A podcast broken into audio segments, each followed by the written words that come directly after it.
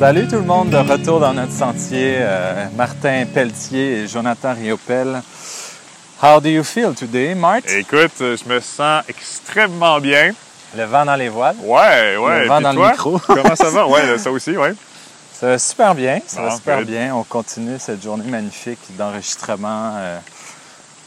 As-tu le feeling, toi, quand on se voit comme ça une fois par mois, que ça change, euh, ça change un peu ton mois? Ça te... Ben, Quel effet ça te fait? c'est- toujours une belle rencontre. Moi, j'aime beaucoup, euh, ben, je l'ai déjà dit, quitter. Euh, tu tu m'apaises, tu me ground. Je trouve tellement. C'est le fun parce que c'est des beaux échanges que j'ai pas souvent l'occasion d'avoir avec d'autres personnes. Puis avec toi, là, c'est tout le temps euh, enrichissant, nourrissant. C'est euh, c'est Ça te génial. fait pas chier des fois de quelqu'un qui t'apaise puis qui te ground trop alors que toi, tu voulais flyer dans, dans Non. ta vie? euh, non? Ça Non. te fait tout le temps Je- bien du bien? Ouais, ouais. Ah, je suis content d'entendre Ouais, ça. ouais. Je vais t'inviter plus souvent. Ah ouais, bon, ben, parfait ça. Un podcast à tous les jours maintenant. Yeah! Ouais. Hey, aujourd'hui, on va parler euh, de nos, nos meilleurs livres, en fait. Nos meilleures lectures en développement personnel, celles qui ont des fois euh, changé les choses, nous ont impacté, nous ont influencé, nous ont inspiré. Ouais. Euh, je suis sûr que tu en as plein, j'en ai plein. Moi, Ouais. surtout à une époque de ma vie où est-ce que c'était pas mal ça que je faisais tout le temps. Ouais. Donc, euh, ça peut être intéressant pour tout le monde. Puis, je pense qu'on va pas ressortir juste des livres d'actualité. On va retourner un peu dans les années euh, en Ben, arrière. moi, je trouve que ceux qui passent le, le test de l'âge, souvent, c'est les meilleurs livres. Les Mhm. livres qui existent depuis 20 ans, 50 ans et tout, euh, c'est pas pour rien là, que c'est resté des classiques. Là. Ouais. Fait que, euh, voilà. Je pense que, selon moi, les livres comme ça, qui, sont, qui traversent les âges, comme les noms qu'on se souvient dans l'histoire et tout, c'est justement qui étaient très proches d'une vérité ou de quelque chose d'universel. Intemporel. Exactement. Mhm. Voilà. J'ai envie de te proposer une formule. Oui. Je vais faire comme l'étudiant qui veut en apprendre sur quelque chose, puis Ouais. tu me suggères ton best livre euh, Ouais. qui va m'aider à trouver mes réponses. Ben oui. Et vice-versa. Ben oui, avec plaisir. Ouais? Puis Ouais. si tu n'as aucune idée, euh, on passe à la suivante. Moi, moi j'en ai plein de livres que Ouais. je peux te nommer là, comme ça. Là. Fait que, OK. euh, ouais, ouais. Tu sais, je te disais euh, améliorer ma relation de couple. À quoi tu penses? Ah, ben ça, c'est définitivement le chemin le moins fréquenté de Scott Peck. OK? Est-ce que tu connais? Non, pas du tout. C'est un psychanalyste. Je pense qu'il a écrit ça dans les années euh, début 80. Et c'est fascinant parce que dans ce livre-là, il parle de c'est quoi l'amour et il, il- il parle très longuement aussi de c'est quoi que l'amour n'est pas. Puis ça, ça m'a beaucoup aidé. Non, mais c'est parce qu'il y a plein de gens qui... des exemples de ce que c'est pas l'amour? Ben, l'attachement, tu sais, quand, quand c'est rationnel, euh, tu sais, c'est de l'attachement. Tu es attaché aux souvenirs, peut-être, tu es attaché à certaines choses avec une, ou aux habitudes avec une personne, mais c'est pas de l'amour véritable selon ce que lui définit. Puis ça, c'est tellement fascinant parce que même aussi, tiens, les relations de dépendance affective, ça, là, la relation de dépendance affective que j'ai eue, ça a tellement été mon plus grand questionnement. Puis encore aujourd'hui, dix ans plus tard, après que ce soit terminé, je me demande, est-ce que c'était de l'amour? Ouais. Parce qu'il y avait quelque chose d'extrêmement intense là-dedans. Oui, c'était intense, difficile, mais c'était aussi intense, agréable. Mhm. Et cette intensité-là, très forte pour moi, c'est très proche de l'amour. Mhm. Si c'est pas de l'amour, je sais, j'ai même pas la réponse. Sais-tu des fois ce que je me dis pour euh, me, me sortir de ma propre complication mentale? Ouais, Je me dis l'amour aime, tout simplement. ouais. Est-ce que dans ma relation, qui était deux personnes, Ouais. est-ce qu'une personne aimait l'autre et vice-versa? Ou est-ce qu'une personne voulait posséder l'autre? Ou est-ce qu'une personne Ouais. voulait être jaloux de l'autre? Ou- Tu sais, quand c'est pas le verbe aimer qui est conjugué, puis c'est d'autres verbes, mais il peut Mais y avoir... pas clair il comme ça dans une avoir- relation. Non, t'es pas capable de... Parce que je me dis, il peut avoir un, un filon d'amour, qui est toujours là. Mais si le filon d'amour, il est euh, enrobé de plein de filons de vis, euh, ben, ça vient masquer tellement l'amour que l'amour, tu le sens même plus, tu sais. Ouais. Et je me dis, dans ta relation de dépendance affective, il y avait certainement un filon d'amour. Oui. Il y avait certainement tellement d'autres choses Ah oui, que ben ton ça, ça, je suis d'accord. il, il recevait plus, peut-être, Fait que la réponse est oui, que c'en était, puis oui, c'en était pas. je pense que, tu sais, effectivement, si- oui, de vue de sous cet on angle-là, je en a déjà parlé. C'est un petit peu le syndrome de l'homme ou de la femme battue qui, va, qui va accepter de se faire battre de temps en temps parce que le reste du temps, il y a de l'amour. Est-ce qu'on reste là Oui, ou est-ce qu'on s'en ou même, est-ce que de battre quelqu'un n'est pas de l'amour? Ou des fois, c'est juste... Moi, je pense que oui. De l'amour déguisé, là, peut-être pas ce qu'on... C'est définitivement pas ce qu'on souhaite. Ben ouais, Mais moi, je sens... OK, par exemple, on tiens, mal. excellent exemple. Mhm. Quand je me suis laissé intimider au- à l'école, au Mhm. primaire, c'était ma façon de me faire aimer. Parce que oui, je recevais de l'intimidation, c'était douloureux, Tu recevais mais tout je recevais de l'amour aussi, je recevais de l'attention. Je- En tout cas, moi maintenant, dans ma perspective, là, Mhm. je sens que ces choses-là, ça a du sens. Mhm. C'était ma façon d'être aimé, c'était de faire la victime. Ouais. Sérieux, là, ça va loin, là, mais je suis en train de prendre conscience de ces choses-là récemment. Puis je sais pas si j'ai raison ou pas, mais c'est ce que je sens de plus en plus. Ben, veux-tu que je te parle, moi, d'un des livres qui a influencé le plus ma vie, puis ça va Ben, confirmer ton propos. Vas-y. C'est euh, Rayonner grâce à l'intelligence positive de Shirzad Chamin, dans lequel il parle des plus grandes sources d'auto-sabotage, OK. Des processus rationnels de l'ego mental euh, qui créent des, des petits personnages, des autosaboteurs. Ouais. Ce sont tous des personnages ou des stratégies de pensée qui ont été créées quand on était tout jeune parce qu'on manquait d'amour puis on voulait aller en chercher. Ouais. Voilà. Euh, puis d'ailleurs, la victime, c'est un de ces personnages. Ben oui. Ah oui. Donc ça confirme bien. Puis lui, Ouais. Shirzad, euh, c'est un, c'est un neuroscientifique. OK. C'est ça son background. Puis lui-même était tellement pris dans sa tête de scientifique Ouais. qu'à un moment donné, il était super compétent, mais tout le monde le détestait. Ouais. Parce que là, il était sommité dans son domaine, mais Uh-huh. tellement dans son ego de scientifique de je suis monsieur, je sais tout, je suis bon dans tout, que plus personne qui voulait lui parler. Puis, là, il a commencé à ressentir le mal-être en de lui, de se dire je commence à prendre conscience de qui je suis, puis que c'est peut-être même pas sain pour moi-même. Ouais. Et donc, il s'est mis à développer cette connaissance-là des saboteurs, puis un programme aussi de résolution Mhm. pour essayer de, de monter en intelligence positive, puis sortir de cette énergie-là négative qui dégageait vers tout le monde, puis des propos négatifs qu'il avait. Ouais. Parce que si ça sortait, là, c'est pas parce qu'il voulait vraiment ça, mais c'était plus fort que lui. Mhm. C'était Ouais. ça la personnalité qui ressortait de lui. Ouais. Euh, puis essentiellement, mais vous pouvez lire le livre, mais euh, lui, toutes les méthodes qu'il a développées, c'est euh, beaucoup les méthodes de pleine conscience.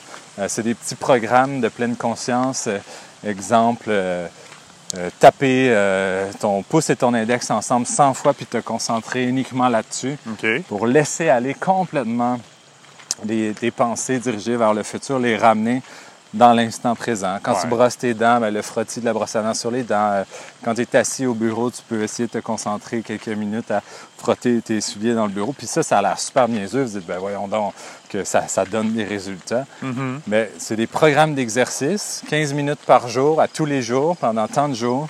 Puis je vous garantis que votre mindset, il cesse d'aller dans ces autosaboteurs, revient dans l'instant présent, puis te redonne le plein pouvoir sur ta vie assez Mhm. rapidement. Ouais.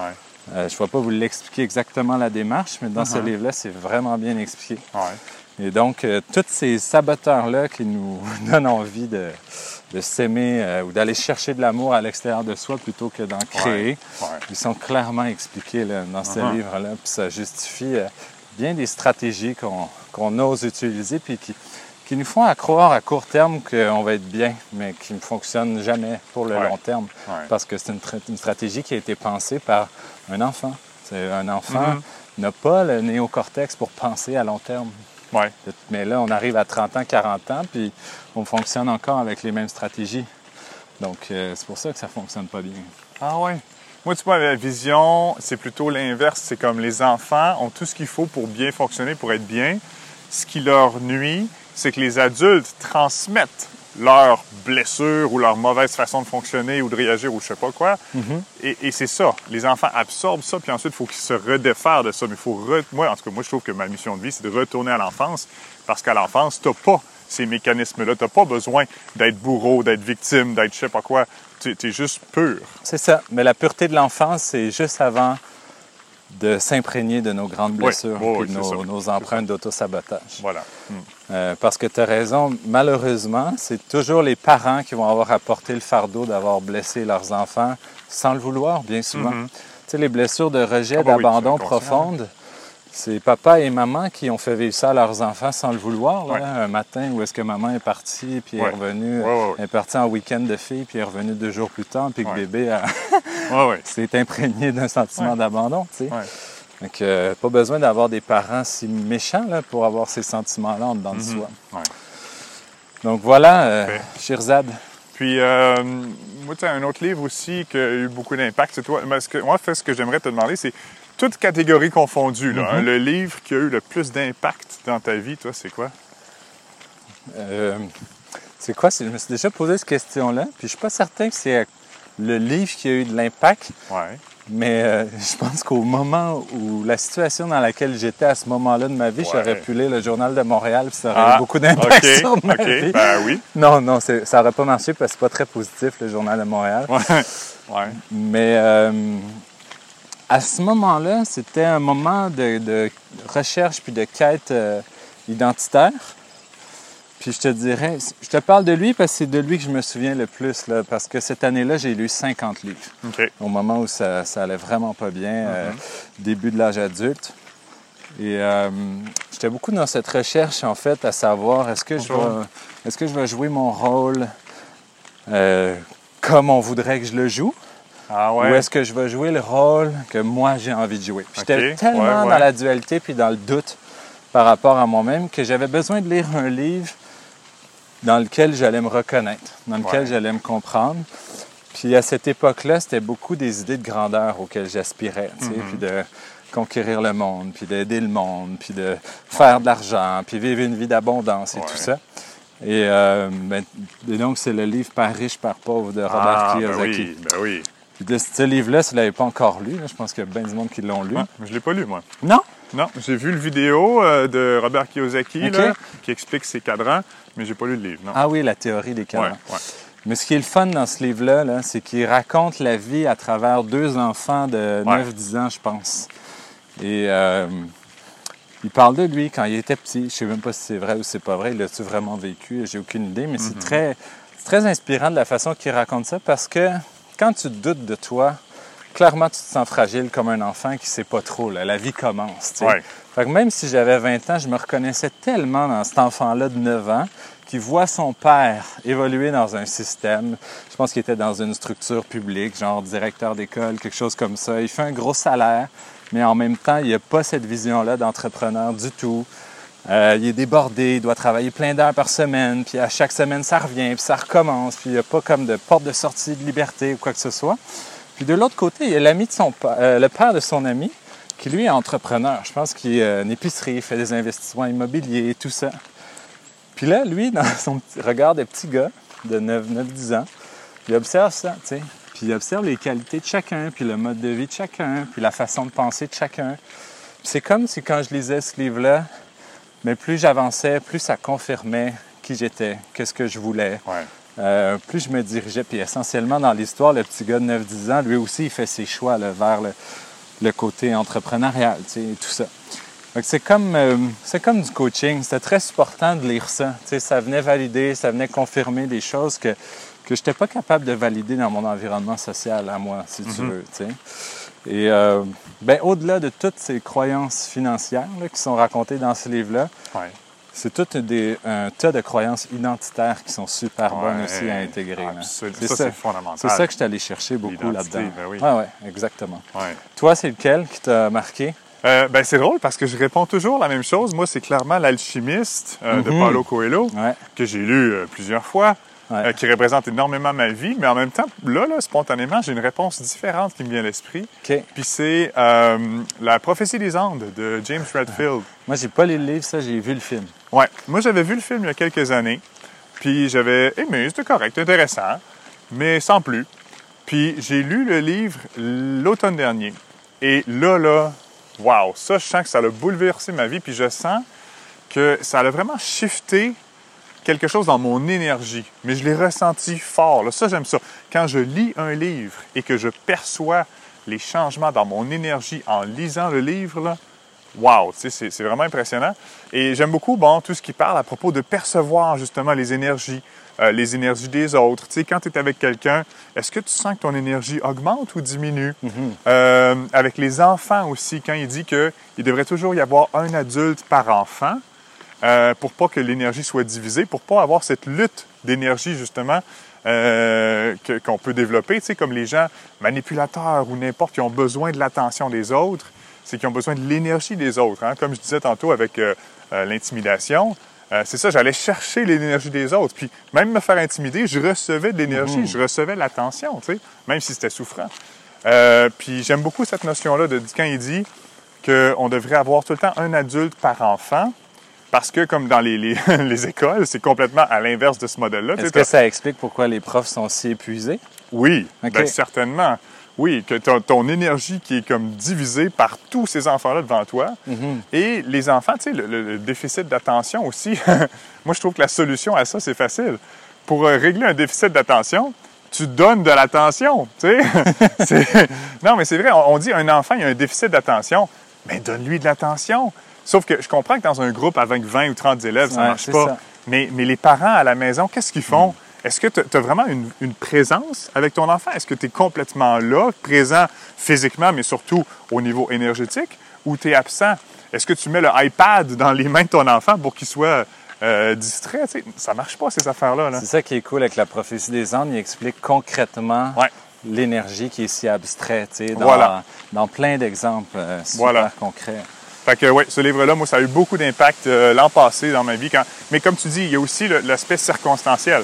À cette époque-là, dans ma vie, Mhm. quand j'ai lu ça, c'était, je sais pas, ça, ça a fait euh, quelque chose de plus fort Ouais. que si je l'avais lu, je pense, à un autre moment. Quel Fait que, livre, ouais. Martin, a fait de toi une personne.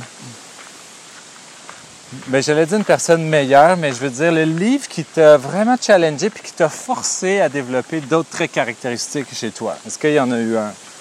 Euh, ben, moi, euh, en fait, le livre, le deuxième livre que j'ai le plus aimé de ma vie, c'est euh, Tony Robbins. Euh, je pense, je sais jamais le titre, c'est Awaken the Giant Within, je pense. Ouais. Ou, ça, c'est.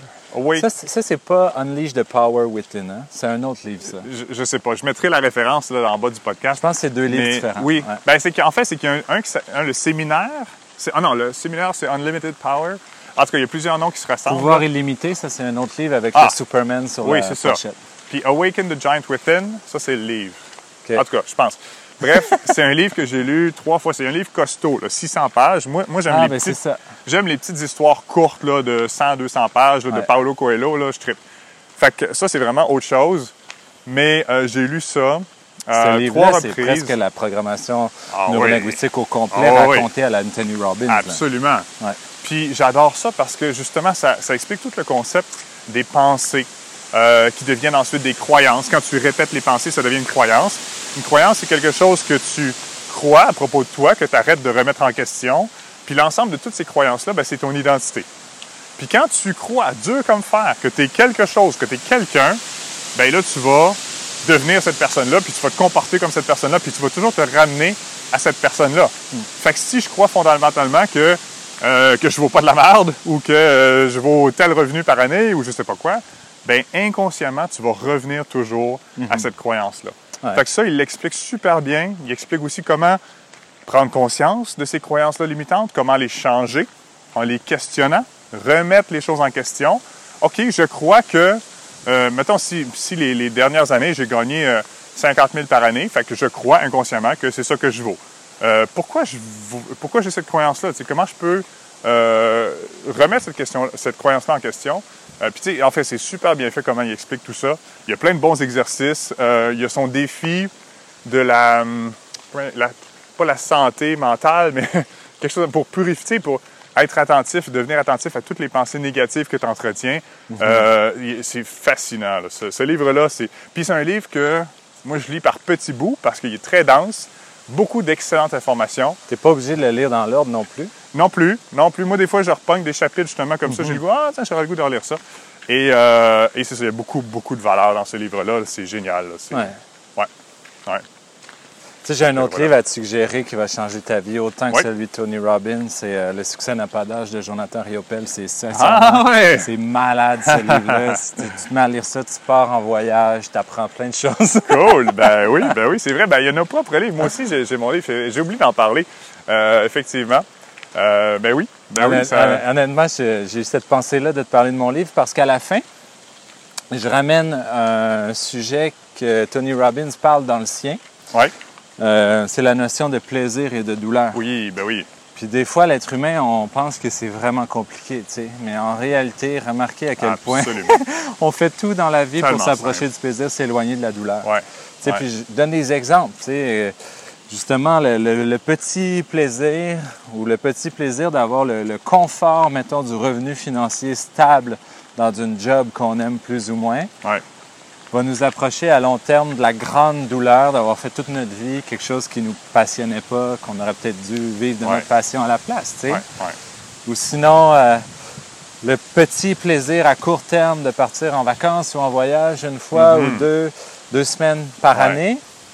Ou la grande douleur euh, de ne pas aimer tout le reste de l'année. tu sais. Alors qu'on pourrait vraiment switcher les choses si on changeait de perception. tu sais, Puis dire, comme on parlait dans l'autre podcast avec Karine, tu peux avoir le sentiment d'être en vacances la majorité de l'année en travaillant aussi. tu sais. Oui.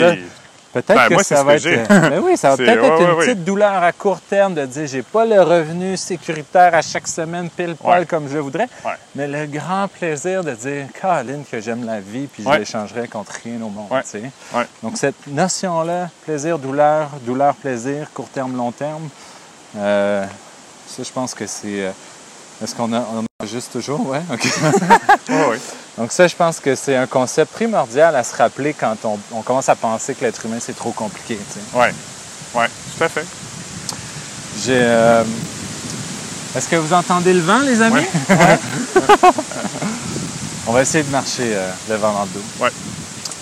Ensuite de ça, euh, tu sais, tantôt quand je te posais la question, euh, qu- quel livre t'a poussé le plus à développer des traits de ta personnalité qui sont différentes, Oui. qui t'ont challengé? Moi, je me souviens quand j'étais un peu plus jeune, euh, j'étais paresseux. OK, oui. Je pense que j'étais en train de comprendre pourquoi. Peut-être parce que j'évoluais dans une vie qui ne me ressemblait pas, donc j'avais comme Ouais. pas d'intérêt, euh, Ben oui. pas de source de motivation. Oui. Fait que moi, ça me tombait dessus d'être des fois un peu plus paresseux que les Ouais, autres. Ouais. Puis euh, le livre qui m'a un peu challengé à faire un peu plus d'efforts, puis de voir comment ces efforts-là pouvaient me rapporter à moi plus peut-être qu'aux autres, c'était Dale Carnegie, Comment se faire des amis et Ah, influencer oui. les autres. Ben oui. Tu as déjà lu ça? Non. Non? J'en ai énormément entendu parler, mais non, je ne l'ai pas lu. hein. Dale Carnegie, Comment se faire des amis, influencer les autres. Puis je pense que là, il y a des nouvelles versions à adaptées à l'ère moderne, Ouais. l'ère numérique aussi. Ouais. Mais c'était assez fascinant parce que ce livre-là, c'est un livre pratique. Hein? Tu n'apprends rien de nouveau là-dedans. Ben, Ouais. Mais c'est un méga refresh sur est-ce que tu réalises la perception que l'autre peut avoir sur toi quand tu agis de telle façon ou telle Mhm. façon? Est-ce Ouais. que tu réalises la perception que l'autre pourrait avoir si tu changeais ta façon ou euh, si tu agissais différemment avec l'autre? Puis ce qui était le plus gros challenge au début, Martin, c'est. euh, ben, au début, tu joues une game, là. T'es pas vraiment Ouais. toi-même. Puis là, tu te dis, je l'ai lu dans le livre, là. Faut que je le fasse. Il est Ouais, il m'a dit, fallait le faire comme ça, tu sais, si on voulait que ça, ça fonctionne mieux. Ouais. Et euh, cette idée-là de ne pas être authentique dans mes comportements ou de ne pas être authentique dans mes, mes attitudes au début, là, ça me mettait en maudit, tu sais. Ouais. Ouais. Mais en même temps, mon intention était. Vroom, vroom. Mon intention était tellement noble de vouloir améliorer ma condition, de vouloir être meilleur, de me sortir de mes espèces de sentiments désagréables intérieurs, de mes petits démons intérieurs, que je continuais de faire cet effort. Ouais. Je voulais atteindre ce trait de personnalité-là. Puis je voulais que ce soit à moi, puis je voulais que ça, ça s'intègre dans moi. Puis aujourd'hui, ben, ça fait que je- vraiment je sens. Puis ça, ça- ce qui m'a peut-être aidé, c'est justement de commencer à évoluer dans un environnement qui me ressemble. hein. Mhm. Je pense que le poisson devient heureux sûrement quand il a la chance de nager dans l'eau. qu'il arrête d'être à l'extérieur de Ouais, l'eau, dans la ouais. chaloupe. Tout à fait. Mais honnêtement, je pense qu'il y a beaucoup, beaucoup de qualités relationnelles enseignées dans ce livre-là que je peux être fier aujourd'hui de mettre de l'avant, tu sais. Ouais. Que je peux être fier d'avoir intégré, même si au début, euh, je, sentais que j'étais en représentation ou que, tu sais, je sentais que je sentais que je jouais le personnage des fois altruiste, alors que dans le personnage, le gars paresseux est encore vraiment là, tu sais. Ouais. Ça, il Ouais. tente plus ou moins, si tu veux. Donc, euh, ça, je pense que c'est un livre qui m'a vraiment challengé, puis qui Mhm. m'a montré un peu la voie de dire, tu sais, je sais pas ce que tu vas faire entre aujourd'hui et demain, là, Ouais. mais demain, peut-être que tu aimerais ça, être ce- cette personne-là. Tu sais, vois comment ça pourrait être possible, développe tes stratégies à toi. Euh, puis aujourd'hui, ben, c'est- cool, c'est bon de pouvoir les ressentir. Puis on parlait dans un autre podcast des fois qu'on on se fixe des objectifs qu'on aimerait bien, mais on se décourage puis on abandonne. Euh, je pense justement qu'avec une saine, euh, un, saine un sain roulement de vie, un sain mode de vie, Oui. de la- beaucoup de constance puis de persévérance, si on arrive à aimer le chemin à parcourir pour se rendre à ce qu'on veut vraiment, on n'abandonnera pas. On va y aller parce que ça fait vraiment partie de nous. Euh, puis je pense aujourd'hui, peut-être dix ans plus tard, après la lecture de ce livre-là, c'est quelque chose qui, qui, est de- qui s'est matérialisé, tu sais, qui est devenu possible. Mhm. Ouais. Mais ça, c'était Wow. c'était un gros défi. Là. De passer du gars paresseux au gars altruiste, là, c'était ouh, Ouais. c'était un gap. C'est comme monter l'Himalaya pour moi. C'est c'est drôle parce que tu dis paresseux, puis moi, ce qui me vient à l'esprit, c'est tout le temps un, un- un jugement par rapport à ce qu'on vit, mais Mhm. moi, je sens pas que Je sais pas, je t'ai pas connu à cette époque-là, mais je sens pas que tu étais paresseux. Alors, faudrait que tu parles avec ma mère. Ah oui? mais tu étais plus, tu sais, si, comme tu dis, tu pas dans quelque chose qui te convient, tu Ouais. pas, de ra- t'as pas de raison, tu pas d'impulsion d'être dans l'action ou dans le mouvement. Tu fais juste, tu étais peut-être en latence. Ouais. C'est comme ça que j'appellerais ça, en période de latence. En incubation. Que, là. ouais, voilà. C'est vraiment comme ça que je le vois aujourd'hui. Et, euh, c'est ça. OK. Cool. Ouais. Fait que, euh, on a une petite interruption. Problème technique, mais c'est correct. Là. Hey, on est sur un banc au soleil. C'est tellement génial. Là. Ouais. Wow. Ça va nous permettre de conclure en toute beauté cette, oui, euh, oui. ce on, podcast on- sur les on- livres. On a mis en rafale tous les livres euh, à lire. Et puis, je disais aussi que la morale de l'histoire, c'est d'arrêter de lire des livres puis de juste passer à l'action. mais, euh, mais, euh, mais oui, moi, je nommais en fait les livres de Deepak Chopra que je- que j'ai beaucoup aimé. Tu as parlé de méditation. Là. Moi, j'ai beaucoup appris la méditation grâce aux livres de Deepak. Il y en a plusieurs qui ont des, des, des exercices dedans très concrets. J'ai beaucoup aimé son livre aussi sur la vie du roi Arthur, la, la- la- la légende avec Merlin l'Enchan- l'Enchanteur et, et toutes les métaphores dans ce livre-là sont excellentes. J'aime beaucoup, en fait. C'est pour ça que L'Alchimiste, c'est mon livre préféré parce que c'est plein de métaphores. Moi, j'aime beaucoup enseigner indirectement. Ça, là, ça a tellement d'impact, je trouve. Euh, fait que j'essaie de le faire de plus en plus moi-même avec mes clients, avec les gens que, que- de qui je m'entoure, d'enseigner indirectement. là. La leçon, elle rentre comme subtilement, c'est parfait. Parce que des fois, si tu dis à quelqu'un, hey, là, prends soin de ton alimentation, là, ben non, ça, ça n'a pas d'impact. Mais si je te raconte une histoire, puis que je t'embarque dans quelque chose, puis la morale, c'est ça, ben, tu vas l'incorporer beaucoup plus inconsciemment. Fait que Deepak est très bon pour ça. En fait, tous les livres de, de récits comme euh, Deepak Chopra ou bien euh, Paulo Coelho, euh, c'est ça. Donc, euh, d'ailleurs, j'avais nommé aussi là, euh, Véronica décide de mourir, qui, qui a eu beaucoup d'impact sur moi, qui est un livre, c'est une fille qui fait une tentative de suicide et elle se rate, mais elle se retrouve en hôpital psychiatrique et puis elle apprend qu'il lui reste seulement deux, mois- euh, deux semaines à vivre. Donc, le, le livre, c'est l'histoire de euh, ces deux dernières semaines et euh, c'est fascinant et ça parle beaucoup de la folie. Euh, moi, ça m'a beaucoup touché parce a déjà une époque dans ma vie, je me suis vraiment demandé si j'étais fou. J'ai même déjà considéré volontairement me faire interner dans un hôpi- hôpital psy- psychiatrique tellement que la, la société me convenait pas. là. Puis ce livre-là, c'est c'est excellent. C'est savoureux, plein d'éclaircissements pour moi. Ça l'a relativisé. Dans le fond, qu'est-ce que la, qu'est-ce, c'est quoi la folie? C'est vraiment la folie, c'est vraiment ce qui se passe dans l'hôpital psychiatrique ou c'est plus ce qui se passe dans la société? Puis moi, je trouve que c'est de plus en plus c'est ce qui se passe dans la société qui est de la folie. Ouais. Fait que, euh, fait que voilà. Tu vois, fait que même s'il faut euh, lire un peu moins puis vivre l'expérience de la vie, c'est toujours bon de tomber sur un livre comme ça de temps en temps qui nous rappelle euh, davantage peut-être comment mieux vivre sa vie puis euh, Voilà. ses choix. Voilà. De mon côté, ben moi je vous rappelle que si c'est pas déjà lu, euh, les livres marquants là, qui m'ont vraiment empuissancé, euh, je parlerai des quatre accords Toltec Ouais. de Don Miguel Ruiz, qui est une philosophie qui, qui date d'il y a plusieurs siècles. Ouais. Euh, le peuple euh, aztèque, je pense. Euh, Ouais. C'est ça, ou euh, aztèque maya? Ben, les Toltecs. ou- Les Toltecs. OK. je pense que c'est écrit dans le titre. Ouais, ouais, ouais. Ah, bref, quatre accords fascinants, une philosophie de vie à quoi je pense à toutes les semaines, avoir une parole impeccable. Il me dit les Toltecs. Ouais, ça a du sens. Ah, avoir une parole impeccable, jamais faire de suppositions, euh, pas prendre les choses personnelles et toujours faire de son mieux. Moi, je pense que si on arrive à intégrer tout ça, on va tellement augmenter la qualité de sa vie, tu sais. Et euh, tout ça, mais c'est plus facile de le faire si on comprend mieux son ego. Et le livre L'âme délivrée de Michael Singer Ouais. euh, nous enseigne bien comment gérer euh, son ego. Ensuite de ça, dans tout ce qui est euh, relation, passer à l'action, réaliser ses rêves, un petit peu plus récent, le livre de Stephen Covey, Les sept habitudes des gens qui Mhm. réussissent tout ce qu'ils entreprennent. Ouais. Euh, là, on passe à un, un autre niveau. On passe à un pouvoir d'agir, je vous dirais, quand on lit ce livre-là. Et euh, finalement, ben, vous savez, de plus en plus, je cultive euh, tout ce qui est spiritualité dans ma vie. Je m'accorde des temps des temps de, de connexion euh, à la forme divine en moi. Puis pour m'aider beaucoup, c'est un petit livre euh, tout petit, tout simple, cœur à cœur avec l'Éternel. Je me souviens pas de l'auteur. Mhm. Et euh, c'est comme de la poésie spirituelle. Moi, souvent, ce que je fais, ben, en fait, c'est un être humain qui parle avec Dieu et Dieu lui répond. Une page, Ah, ouais. une page c'est l'être humain. Ça, c'est intéressant. L'autre page, c'est l'homme suprême. Ouais. Et euh, moi, je fais juste lire une page avant de méditer. Ça Ouais. inspire ma méditation sur une qualité de pensée euh, Ouais. presque impensable. Ça nous amène vraiment à un autre niveau. Ouais. Et euh, c'est drôle parce que là, je suis en train de parler de ça. Puis j'aurais envie aussi que vous, vous appreniez à découvrir Wayne Dyer, si c'est pas déjà Mhm. fait, toutes ses lectures. Tout à l'heure, j'ai parlé de Robert Kiyosaki, mais quand je parle de d'entreprendre ou de changer son mindset au niveau financier, ben je pense aussi à Napoleon Hill, Ouais. T.R. Wecker. Euh, quand j'ai lu ces livres-là, ça faisait du sens. C'est des stratégies, tu sais, des fois, oui, à l'américaine, mais en même temps accessible aussi euh, Mm. pour nous dans la francophonie, euh, ici en Amérique du Nord.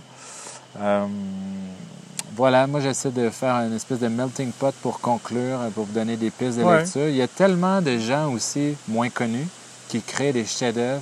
Moi je vous dis, si vous promenez dans une bibliothèque ou une librairie, si votre intuition vous dit prends ce livre-là, même si tu ne le connais pas, même si tu n'en as pas entendu parler, euh, fais confiance à ton intuition. Ouais. Puis, euh, bonne Ben, lecture. Moi, moi c'est ça que j'aime faire maintenant beaucoup plutôt que de lire des nouveaux trucs.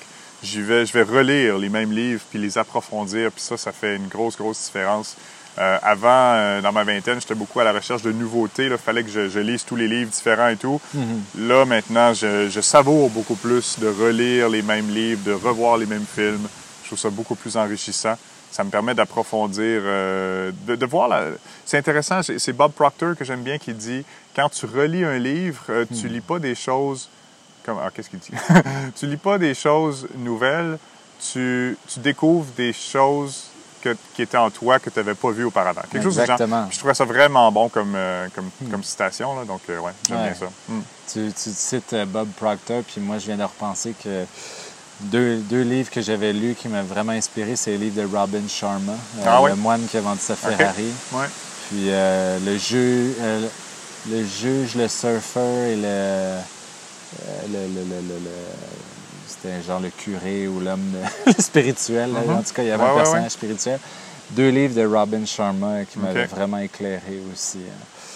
Donc, euh, mais maintenant, je pense que la conclusion de ce podcast-là, c'est de dire vivez l'expérience. Ouais. Tu sais, euh, Assurez-vous que vous ne vivez pas votre vie à travers des livres, mais que. Ouais. Prends c'est- un livre, mais applique-le. ou, ou c'est peut-être votre vie qui pourrait ins- inspirer l'écriture d'un livre aussi. Ah, ben oui. Moi, je pense que c'est bien d'être l'acteur, C'est- pas juste C'est l'observateur. phénoménal comme exercice d'écrire. Écrire un livre, c'est oh, oui, c'est Mhm. Ouais. très thérapeutique. Oui, puis éventuellement, ben, si vous avez envie de lire, ben, ce sera juste un beau moment de lecture, tu sais, mais qui s'intègre dans l'expérience de la vie que vous êtes vraiment en train de lire aussi. Merveilleux. Amusez-vous bien. Merci, Martin. Ça marche? À, très prochaine. bientôt, la Bye. semaine prochaine.